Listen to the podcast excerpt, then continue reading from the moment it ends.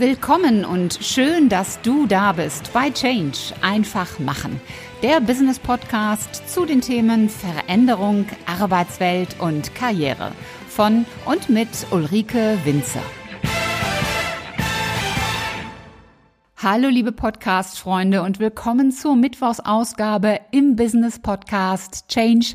Einfach machen. Eigentlich wollte ich heute mit euch über das Thema Gehalt und Gehaltsverhandlung sprechen, denn ich weiß, dass euch dieses Thema sehr interessiert. Das verschieben wir aber noch ein paar Tage, denn es gibt ein Thema, das brennt mir unter den Nägeln, denn ich glaube, dass das für euch ungemein wichtig ist und es spielt auch in das Thema Gehaltsverhandlung mit hinein. Dieses Thema ist im Grunde nur ein Satz aber der hat es in sich. Und dieser Satz lautet, was passiert, wenn? Oder es gibt ihn auch in anderen Varianten. Was ist, wenn? Oder was wäre, wenn? Die stärkste Variante ist wirklich, was passiert, wenn? Diese drei kleinen Worte haben eine richtig große Power. Sie haben es im wahrsten Sinne des Wortes in sich. Das Tückische daran ist, es kann in die eine Richtung gehen oder in die andere. Es kann also eine sehr positive, eine sehr starke Power haben, aber es kann auch eine enorm verhindernde und negative Power ausstrahlen. Jetzt könntest du natürlich sagen, ach, dann lassen wir den Satz einfach weg und sprechen oder denken ihn nicht mehr. Hm. So einfach ist es leider nicht. Natürlich geistert auch mir dieser Satz des Öfteren im Kopf herum. Und da kommt dann ins Spiel, dass ich meine Gedanken natürlich steuern kann. Was passiert, wenn, ist eine Fragestellung, die meistens dann ins Spiel kommt, wenn es um Veränderungen geht. Wenn du den Arbeitsplatz wechseln willst und das neue Vertragsangebot vor dir liegen hast, dann fragst du dich vielleicht, was passiert, wenn ich die Probezeit nicht überstehe? Oder wenn du in die Gehaltsverhandlung gehst und dich fragst, was passiert, wenn mein Chef mir einen Korb gibt, meine Gehaltsvorstellung abwehrt. Wenn du eine Weiterbildung möchtest und du dich fragst, was passiert, wenn mein Boss die nicht bezahlen will. Wenn du einen Podcast startest und überlegst, was passiert, wenn ich von Kritiken nur so überschwemmt werde. Und auch jetzt in der Corona-Zeit fragen sich mit Sicherheit viele Menschen, was passiert eigentlich, wenn es einen zweiten Lockdown gibt? Was passiert, wenn die Krankheitszahlen weiter steigen? Wir tendieren dazu, dass wir versuchen, die Zukunft vorherzusehen. Das ist grundsätzlich auch nicht verkehrt. Denn es hat zur Folge, dass du in manchen Situationen auch einfach vorsichtiger agierst. Du fragst dich zum Beispiel, was passiert, wenn es heute regnet und nimmst zur Vorsicht einen Schirm mit. Das ist jetzt vielleicht ein simples Beispiel, aber so funktioniert das Prinzip. Wenn wir jetzt allerdings an komplexere Situationen herangehen, dann müssen wir oft feststellen, dass wir gar nicht genau wissen können, wie sich unser Zukunftsraum, ich nenne den jetzt mal so, wie der sich verändert. Das Thema, ich nehme dann einfach einen Schirm mit, ist ja eine sehr simple Geschichte.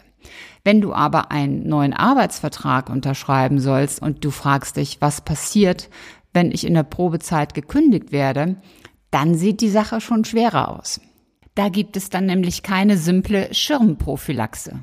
Das Entscheidende ist dann, was wir mit diesen Dingen machen, mit diesen Gedanken.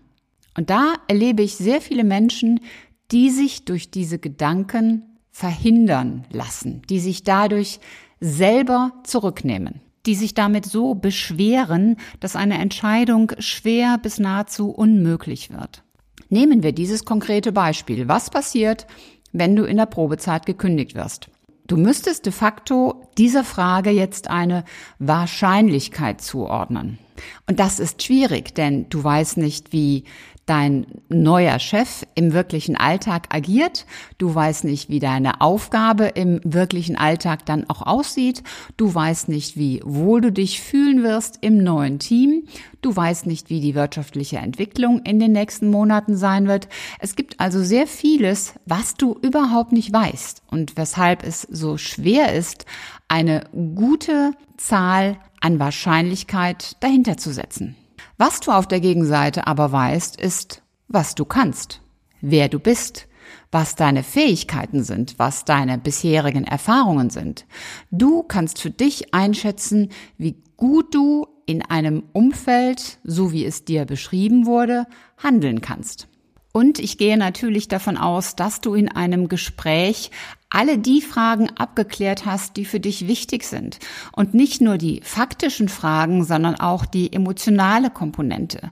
Ist das ein Vorgesetzter, mit dem du dich wohlfühlst? Stimmt die Chemie zwischen euch? Hast du vielleicht mal mit dem einen oder anderen Kollegen gesprochen oder einen Kaffee getrunken? Also alles Fragen, die im Vorfeld möglich sind zu klären, bin ich mir sicher, die hast du für dich geklärt. Die Frage lautet dann also eher, Vertraust du auf dich, auf das, was du kannst, auf deine Fähigkeiten, auf deine Exzellenz, deine Expertise? Oder vertraust du darauf, dass da möglicherweise etwas zwischenkommen könnte? Das ist die eine Sichtweise. Die zweite Sichtweise, die lassen wir ganz gerne schon mal außen vor. Wir fragen uns sehr selten, was ist, wenn das so richtig großartig wird? Wenn die neue Aufgabe der Burner schlechthin ist, wenn du in der neuen Aufgabe aufblühst und dein ganzes Potenzial zur Entfaltung kommt. Wir tendieren bei dieser Frage, was passiert, wenn, dazu, das Negative zu sehen und nicht das Positive. Wir rotieren gerne um die potenzielle Gefahr und übersehen die potenzielle Chance. Und das ist die große Tücke in dieser Formulierung. Wenn du dir vorstellst, was passiert, wenn das ein mega Erfolg wird, wenn du dort durchstarten kannst, wenn das für dich richtig, richtig gut ist, das ist etwas, was dir schon allein bei dem Gedanken einen Energieschub verleiht. Während die andere Sichtweise bei dir eher ein Fragezeichen hinterlässt. Und ähnlich verhält es sich mit Corona. Ich weiß, dass sich viele Menschen fragen, was passiert eigentlich, wenn die Infektionszahlen jetzt weiter so stark steigen? Was passiert eigentlich, wenn es eine richtige, dicke zweite Welle gibt? Was ich seltener höre, ist die Frage, was passiert eigentlich, wenn noch dieses Jahr ein Impfstoff gefunden wird? Was passiert, wenn ab Januar, Februar alles wieder gut wird? Denn diese Fragestellung ist genauso berechtigt. Der Blick der da lautet, was passiert, wenn der Impfstoff da ist und alles wieder, nein, so wie früher wird nicht alles wieder sein. Aber wenn eine andere Art von Normalität wieder Einzug hält, was passiert dann eigentlich? Diese Frage hat eine enorme positive Kraft. Denn sie lässt dich auch fragen, bist du dann gut gerüstet? Bist du so gut aufgestellt, dass du sofort durchstarten kannst? Oder bist du noch in einer inneren ach, das war jetzt alles schrecklich und furchtbar Phase und ich muss jetzt erstmal innerlich ein bisschen regenerieren und wieder zu mir kommen. Und du verpasst den Start, wenn alles wieder hochfährt. Und genauso hast du das Thema bei der Gehaltsverhandlung. Wenn du dir vorher sagst, was passiert, wenn mein Chef Nein sagt, dann ist diese Fragestellung für den ein oder anderen schon Grund genug, es gar nicht erst zu versuchen dann reicht es schon aus, um gar nicht über mögliche Argumente nachzudenken.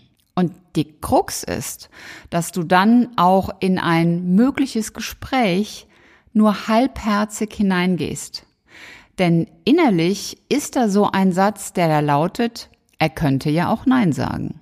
Deswegen ist es so wichtig, dass du beide Seiten dir vorstellst und beide Seiten beleuchtest. Was ist, wenn dein Chef sagt, Mensch, Meier, ich habe mich schon gewundert, dass Sie ihn bisher noch nicht gefragt haben. Dann würdest du wahrscheinlich große Augen machen.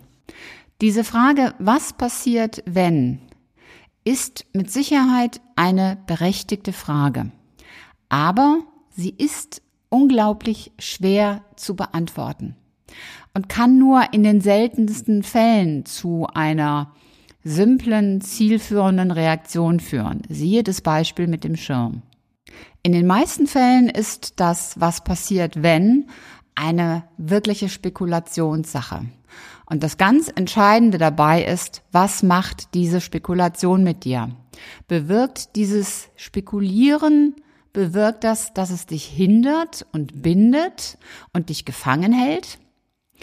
oder versetzt es dir einen Energieschub. Und das ist etwas, das du steuern kannst. Du kannst sagen, was ist, wenn das richtig großartig wird? Was ist, wenn das die Chance meines Lebens ist und ich greife da jetzt nicht zu? Was ist, wenn es genau das ist, wovon ich schon immer geträumt habe?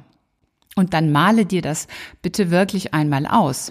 Was passiert, wenn das jetzt wirklich dein Traumjob ist, wie es dir geht, wie gut du dich fühlst, wie glücklich du damit bist.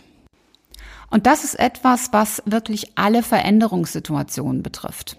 Wenn es um eine private, sagen wir mal, Trennung geht, dann ist eher der Blick darauf, was passiert, wenn ich keinen neuen Partner finde, was passiert, wenn ich alleine zu Hause sitze. Oder du möchtest abnehmen, dann ist der Blick eher darauf gerichtet, was passiert, wenn ich Heißhunger bekomme. Worauf muss ich alles verzichten? Der Blick geht nicht auf die neu gewonnene Wohnung, auf die neu gewonnene Freiheit, auf das neu gewonnene Körpergewicht und die neuen Kleidungsstücke, die dann plötzlich passen. Der Blick ist oft auf die negative Seite der Medaille gerichtet. Oder nimm als anderes Beispiel Change- und Veränderungsprozesse in Unternehmen. Was passiert, wenn durch diese Reorganisation mein Job wegrationalisiert wird? Du könntest auch sagen, Reorganisation, spannend. Was ist da für mich drin? Wo kann ich mich bewerben intern? Welche Rolle könnte ich übernehmen? Wir unterschätzen, was unser Mindset und unsere Gedanken für eine wirkliche Macht über uns haben. Wenn du also im Kopf mit dieser Frage spielst, was passiert eigentlich wenn, dann Überlege dir gut und schaue genau hin, was diese Frage bei dir auslöst. Welche Antworten ploppen dann bei dir auf? Und was lösen diese Antworten in dir aus? Lösen sie aus, dass du sagst, ja, ich mache das jetzt? Oder lösen sie aus, hm, vielleicht sollte ich das besser sein lassen? Wenn das Letztere der Fall ist, dann schau wirklich nochmals genau hin. Denn das, was wir denken, passiert auch in ganz vielen Fällen unbewusst und hat viel damit zu tun, ja, was wir irgendwann einmal gelernt haben. Und du hast die Wahl zu entscheiden, ob das für dich stimmig ist oder nicht. Ob du das Risiko siehst oder die Chance. Meine Botschaft aus der heutigen Episode für dich ist deshalb, wenn es um das Thema Veränderung geht und der Gedanke, was passiert eigentlich wenn, taucht bei dir auf, dann beantworte die Frage auch wirklich zielführend für dich. Fokussiere dich nicht auf das, was passiert, wenn es schief geht. Frage dich, was passiert, wenn es richtig großartig wird? Und frage dich auch, was passiert, wenn du jetzt nichts tust? Die Vorstellung, jetzt nichts zu tun, obwohl du ja eigentlich etwas tun wolltest, die ist manchmal so stark dass sie dich automatisch ins Handeln bringt. Und diese Art des Vorgehens kannst du auf jegliche Art von Veränderung anwenden. Das war's für heute.